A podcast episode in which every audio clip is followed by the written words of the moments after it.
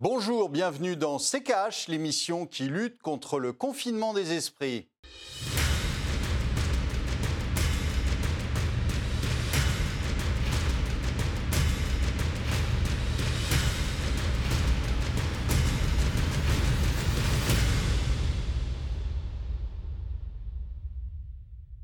Bonjour, aujourd'hui nous allons vous parler de la pénurie de matières premières. Bonjour Estelle. Bonjour Olivier, bonjour à tous. Ravi de vous retrouver pour ce nouveau numéro de C-Cash. C'est la nouvelle menace qui pèse sur l'industrie, une pénurie de matières premières. Comment est-ce possible? Quelles sont les filières touchées et quelles conséquences pour les entreprises? Cette crise est-elle amenée à durer? Voici les questions auxquelles on tentera de répondre dans cette émission. Et puis on en parlera en deuxième partie avec Nicolas Meillan, consultant en stratégie spécialisé sur les secteurs du transport et de l'énergie et membre des Éconoclastes. C'est le premier constat, les prix flambent, plus 80% pour les semi-conducteurs, composants indispensables à la fabrication de matériel informatique plus 50% pour le bois de construction, plus 115% euh, pour le PVC à l'heure où l'on parle. Pourquoi le prix de ces matériaux qui font intégralement partie euh, de notre vie euh, quotidienne sont-ils en train de s'envoler? Élément de réponse avec le tiroir cash d'Antoine Vassas.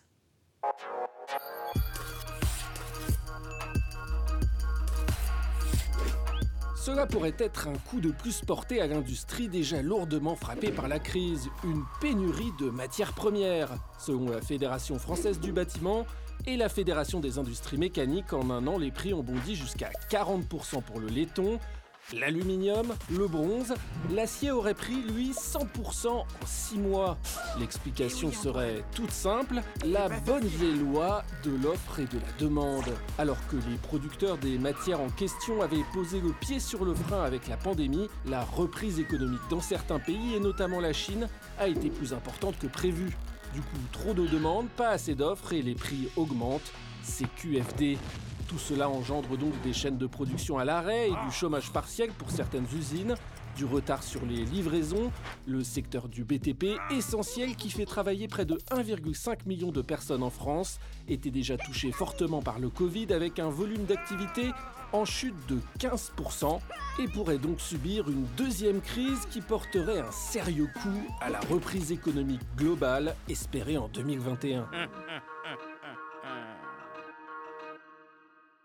Olivier, outre la loi de l'offre et de la demande, on imagine que d'autres paramètres euh, viennent expliquer euh, non seulement euh, cette flambée des prix, mais aussi cette menace de pénurie qui commence à se faire sentir dans certains secteurs. Oui, alors attention, la, pénurie, elle n'est pas, pas pour aujourd'hui, elle n'est même pas pour demain.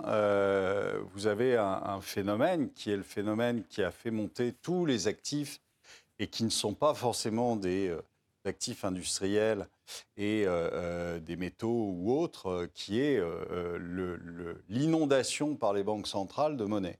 Et cette inondation par les banques centrales de monnaie a fait tout simplement grimper les prix des matières premières, qui sont, je vous le rappelle, pour la plupart financiarisés. Donc vous avez des contrats futurs dessus qui font que, alors soi-disant au départ c'était pour que les les industriels puissent se couvrir. En fait, c'est de la pure spéculation.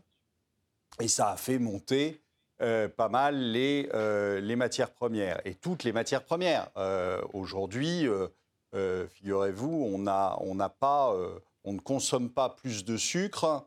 Et le sucre a monté de 70%. Donc, le cours du sucre a monté de 70%. Donc, on n'est pas dans un, on n'est pas dans une inflation, euh, je dirais, euh, uniquement euh, d'offres et de demandes. Alors c'est vrai qu'il y a une demande qui est un petit peu supérieure quand les, les pays redémarrent, mais on est loin d'avoir un, problème de, d'offres par rapport à cette demande. Je vous rappelle que le taux d'utilisation des capacités est très bas, on est à 70%.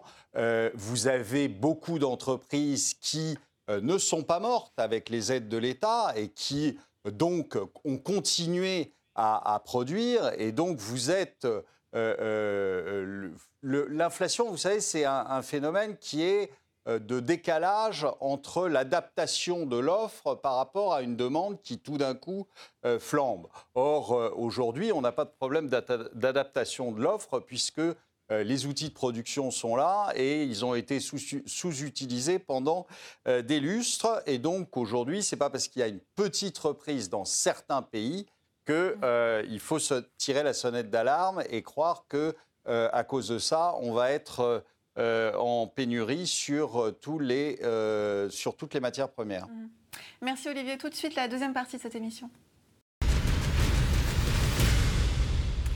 Et pour évoquer cette tension sur les matières premières, nous accueillons cette semaine Nicolas Meillan. Bonjour monsieur, vous êtes consultant en stratégie spécialisé sur les secteurs du transport et de l'énergie, membre des Éconoclasses. Merci à vous euh, d'avoir accepté notre invitation et bienvenue dans ces caches. Bonjour. Alors Nicolas Meillan, en première partie, Olivier nous expliquait qu'on ne pouvait pas parler de pénurie. Vous, quel est votre avis? Alors, il n'y a clairement pas de, pénurie à parler euh, à court terme sur les matières premières. Euh, les matières premières, vous avez différents facteurs qui vont impacter leur prix. Euh, comme Olivier l'a dit, vous avez effectivement les politiques monétaires, et ça avait joué un rôle très important, notamment après la crise financière des subprimes, sur les prix du pétrole. Hein. On avait eu quand même quatre années à plus de 110 dollars le, baril, par exemple. Vous avez quand même à court terme un équilibre dynamique entre l'offre et la demande, euh, et qui fait qu'avec le Covid-19, ben, les prix des matières premières se sont d'abord effondrés, hein, c'était le cas sur le pétrole, et qu'on a une lente reprise, notamment parce qu'il y a un pays qui est moins touché que les autres, euh, qui est le seul pays qui a fait de la croissance économique officiellement en 2020, qui est la Chine. Euh, et donc, ces petits décalages entre une demande qui augmente en Chine et l'ajustement de l'offre, qui l'offre, effectivement, les capacités sont là, mais il y a aussi un problème de recrutement recrutement des personnes qui n'ont pas pu travailler, qui ont pu parfois aller essayer de faire d'autres métiers. Et cet ajustement fait que vous avez une hausse euh, à court terme des matières premières. Vous avez un troisième facteur aussi, qui est l'augmentation du prix du pétrole, hein, qui avait joué depuis la décennie 2010, qui est un sous-jacent, euh, puisque c'est utilisé hein, pour toute la fabrication et le transport de ces matières. Et donc le prix du pétrole, euh, qui était à 20 dollars il y a six mois et qui aujourd'hui est entre 60 et 70 dollars, a un impact aussi sur ce prix-là. Mhm. Olivier, est-ce que cette euh, tension hein, euh, que l'on observe sur les matières premières, elle est, inédite? Est-ce qu'on a par exemple pu observer euh, ce genre d'événement au cours des 20 dernières années? Pourquoi aujourd'hui on parle de menaces de pénurie et qu'on tire un peu tous la sonnette d'alarme? Non, c'est un phénomène qui n'a rien de nouveau. Vous aviez exactement le même phénomène sur les débuts 2000 jusqu'en 2006-2007, où vous aviez une, une assez forte tension sur beaucoup de matières premières. Euh, mais là, qui était euh, en, grande partie due à la hausse de l'activité. Euh, ce qui n'est pas le cas aujourd'hui, si vous voulez. On est, on est très en dessous d'une activité normale dans quasi tous les pays. Et même d'ailleurs la Chine qui a repris, on est très très en dessous d'une activité normale. Donc on est loin euh, d'avoir une tension par, euh, je dirais, par la demande. Euh, et, mais vous en avez eu dans le, dans le passé à de multiples reprises. Nicolas le notait quand vous avez eu des, des, des, des cours sur autour de 110 dollars le baril. là, vous aviez une réelle tension sur le, sur le prix du pétrole. Mais là aussi, elle était due. Il y avait de multiples facteurs. D'abord, il y avait une, reprise économique après le krach de, après la récession de 2008. Et puis, vous aviez surtout aussi euh, l'action des banques centrales euh, qui donnait de l'argent pour, euh, pour aller jouer. Or, vous avez, à partir du moment où vous avez une matière première qui est financiarisée, à partir du moment où vous avez d'ailleurs un actif qui est financiarisé, comme l'immobilier par exemple, eh bien vous avez, euh, quand on, vous donne de l'argent gratuitement pendant euh, euh, un moment, vous aurez d'abord une flambée des actions, ensuite vous savez plus très bien quoi faire, donc vous allez sur les obligations, ensuite vous allez sur les métaux, ensuite vous allez sur les autres actifs parce qu'il faut que vous trouviez où déverser euh, tout cet argent. Et donc, vous allez aussi sur les matières premières. Vous avez vu qu'en plus, on se réjouit euh, euh, sans arrêt de mettre des contrats sur tout et n'importe quoi. Le dernier contrat en date, c'est sur l'eau. Donc, ne doutez pas que vous aurez à un moment ou à un autre une flambée de l'eau et ça pourra être inquiétante au même prix que les matières premières, au même prix que les matières premières alimentaires qui euh, euh, flambent et qui peuvent, euh, dans ce cas-là, créer des famines dans certains pays. Messieurs, on marque une courte pause et on se retrouve dans un instant.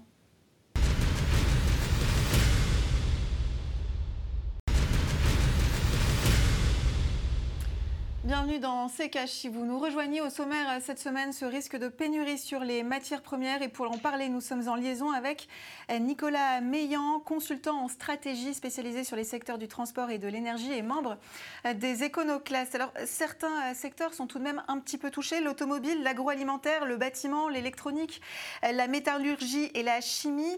Les représentants de six filières ont participé à une réunion le 14 avril dernier avec la ministre chargée de l'Industrie dernière a prévenu le déblocage des matières premières ne se fera pas avant cet été ou à la fin du second semestre, voire la fin de l'année pour les semi-conducteurs. Autrement dit, la crise va un petit peu durer. Est-ce que vous êtes d'accord, Nicolas Meillan Pas de perspective de retour à la normale au minimum avant l'été?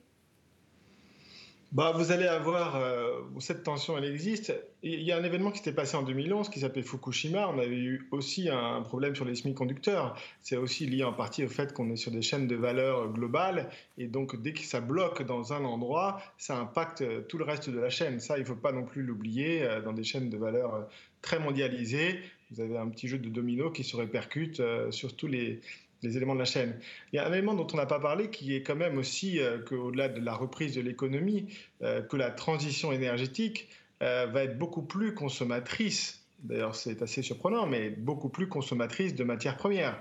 Ça, ça utilise beaucoup plus de matières premières de fabriquer des éoliennes, de cuivre, de béton, de fer, que de fabriquer une centrale au gaz ou une centrale nucléaire ça consomme beaucoup plus de matières premières de fabriquer une voiture électrique euh, que de fabriquer une voiture qui fonctionne avec du pétrole. Donc si même à court terme on n'a pas de réellement, on doit avoir un réajustement de l'offre par rapport à la demande qui se fera dans les prochains mois, mais il y a un réel risque par contre de pénurie sur certaines matières premières à moyen terme. Je prends l'exemple du pétrole. Le maximum de l'extraction du pétrole a été passé en novembre 2018. Euh, il n'est pas, certain que ce niveau passé en novembre 2018 puisse être atteint à nouveau dans les prochaines années. Ça aura peut-être été le maximum euh, d'extraction du pétrole euh, pour l'histoire de, l'humanité, pour la simple et bonne raison que, notamment le pétrole de Rochemer aux États-Unis, la reprise devait être beaucoup plus lente qu'anticipée par, par des analystes. on a d'autres matières qui vont être concernées, toutes celles qui rentrent dans la composition des batteries, des voitures électriques, euh, comme le nickel, comme le lithium, comme le cobalt, qui nécessitent des investissements sur plusieurs années pour s'assurer effectivement euh, que, que, les capacités suivent la demande. Euh, et donc là, effectivement, entre 2025 et 2030, pourrait commencer à apparaître si nous n'investissons pas suffisamment et n'augmentons pas suffisamment l'offre, certaines contraintes sur ces matériaux-là. Et donc là, il y a un vrai travail qui n'est pas fait sur la transition énergétique, c'est que la meilleure façon d'éviter ces contraintes, ben, c'est euh, d'en consommer le moins possible. Donc ce qu'on appelle de la sobriété, de faire des voitures euh, plus légères, de faire des batteries plus petites. Et aujourd'hui, malheureusement, la transition énergétique n'est pas très loin d'être une, véritable fake news qui consiste à mettre un petit coup de peinture verte sur un maximum d'objets, y compris les avions. Euh, mais malheureusement, on n'est pas du tout en train de résoudre des problèmes, mais plutôt d'en créer. Alors, est-ce qu'on pourrait, euh, justement, pour, euh, pour solutionner euh, cette situation, est-ce qu'on pourrait, par exemple, se tourner vers la chimie du végétal? C'est ce que propose François Monet, président de l'association chimie du végétal. Pour lui, il est indispensable d'accélérer le développement de la chimie du végétal qui valorise le CO2 capturé par les plantes et évite l'extraction de ressources fossiles. Il s'agit de produits biosourcés issus du monde végétal et déjà utilisés par de nombreux industriels fabriquer des produits de notre quotidien. Pour information, cette filière en France représente déjà plus de 10 milliards d'euros de chiffre d'affaires et 165 000 emplois directs et indirects. Et c'est aussi l'une des dix technologies privilégiées dans France Relance, le plan de sauvetage français de l'économie. Ce serait une solution viable, ça, Olivier, par exemple? Écoutez, alors là, moi, je ne suis pas un scientifique, donc je ne peux pas vous dire si c'est une solution viable. Euh, tout ce que euh, euh, je sais, c'est que, on, le voit d'ailleurs, alors c'est pour un autre, c'est pour une autre chose, mais on le voit sur le, bioéthanol, par exemple, où vous, vous risquez de faire la même chose que ce que vous faites sur le pétrole, mais sur le blé et sur, et sur des, des, des, plantes qui servent à faire ce bioéthanol. Donc, euh, on, tourne en rond, euh, comme le dit euh, Nicolas, il faudrait peut-être se, poser d'autres questions, ou en tout cas de se les poser autrement, plutôt que de foncer dans une direction qui, là, est, le, tout électrique, et sans se, préoccuper de tout ce qu'il y a autour. Et nous annoncer ça comme la solution idéale, alors qu'on est en train de voir que c'est loin d'être la solution idéale. Donc, je pense qu'il y, aura de multiples solutions à trouver. Peut-être que c'est une piste, je, n'y connais rien, je vous le dis. Donc euh, peut-être que c'en est une. Maintenant, euh, euh, arrêtons aussi de, foncer tête baissée à chaque fois sur une filière sans se préoccuper du reste. Et, et, on s'apercevra probablement dans quelques années que le tout électrique n'était pas forcément la solution la meilleure. Mhm. Alors, on l'a évoqué.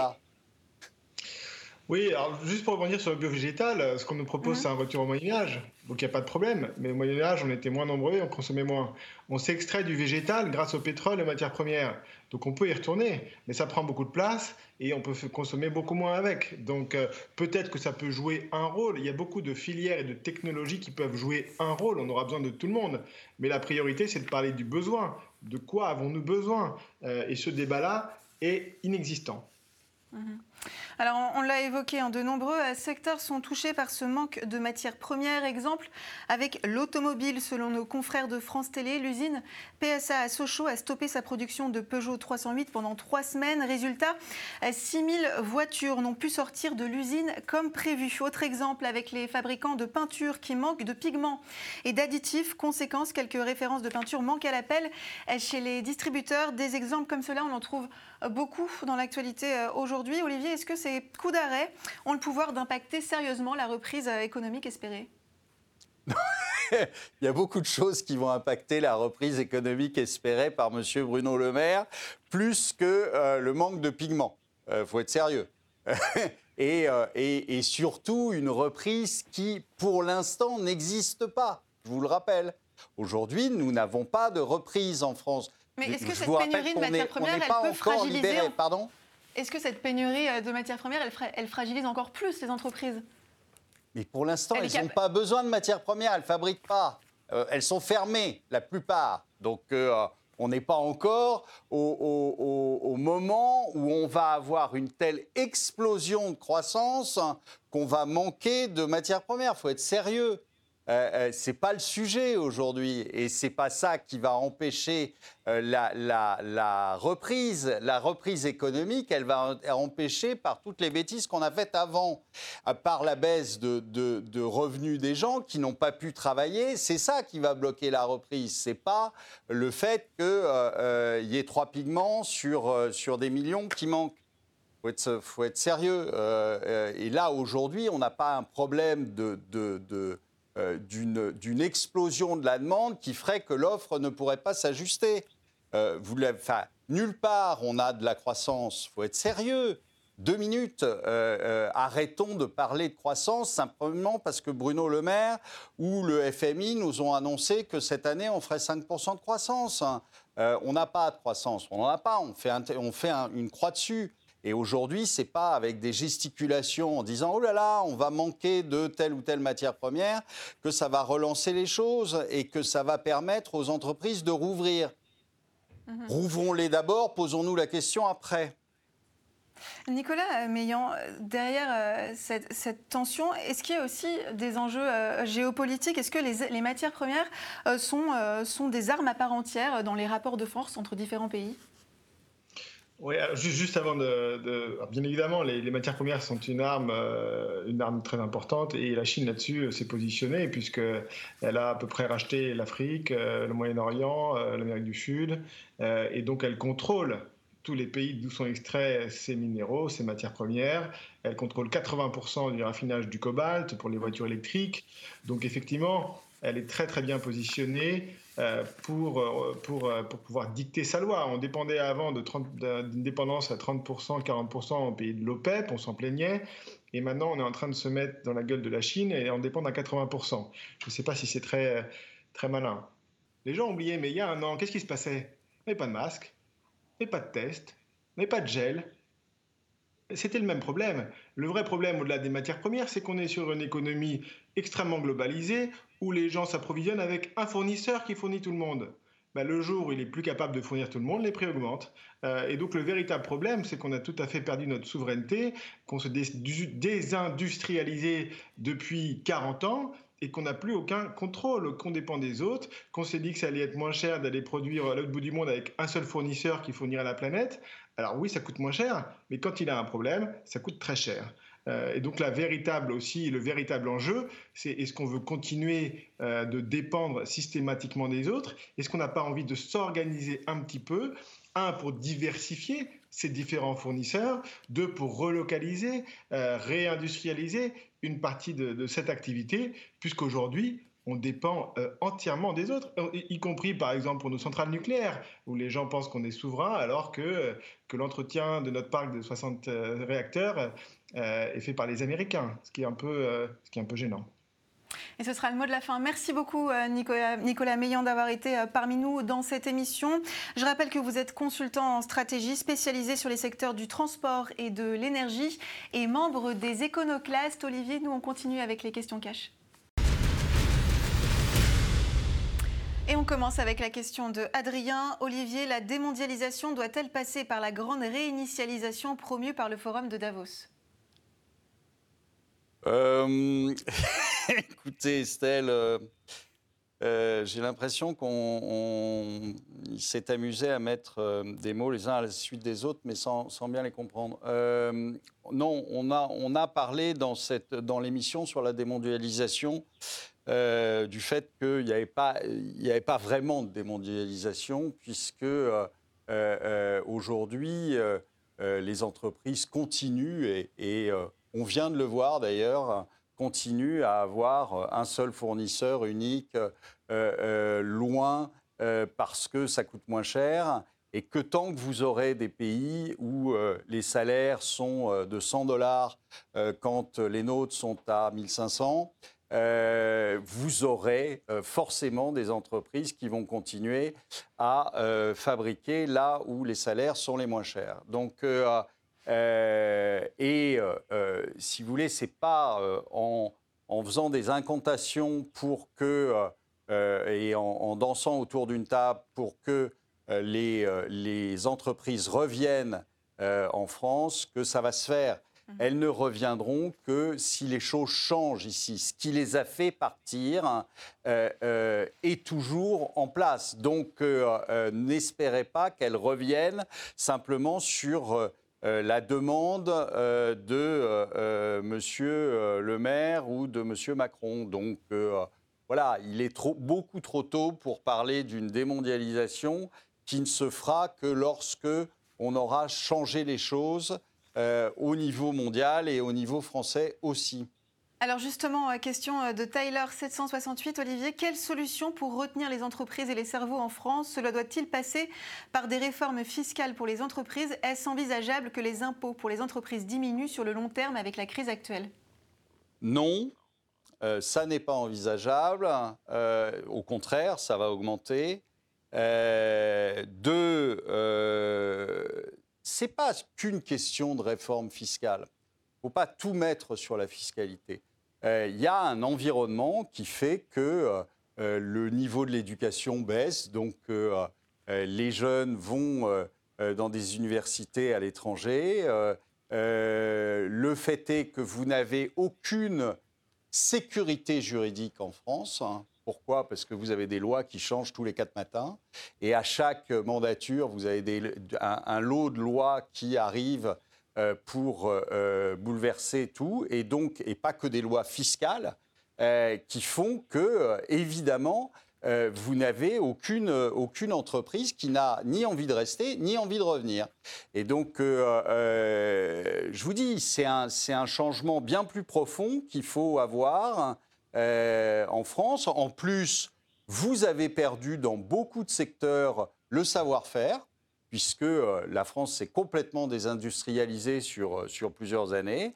Donc vous avez perdu le savoir-faire. Donc euh, vous n'êtes pas prêt d'avoir des entreprises qui reviennent et on rajoute sans arrêt des lois qui, qui font peur. Le, délit écologique qu'on a mis dans la loi fait qu'aucune entreprise n'a envie d'avoir ce risque sur le dos. Et donc vous avez, vous avez un tas de choses à changer. La fiscalité en est une, mais ça n'est pas que, que la fiscalité, malheureusement, qui est en compte.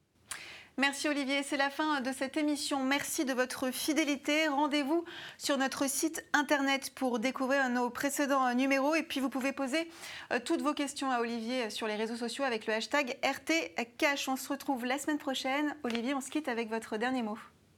Vous l'aurez compris, c'est pas dans ces caches qu'on va mettre un petit coup de peinture verte pour faire écolo.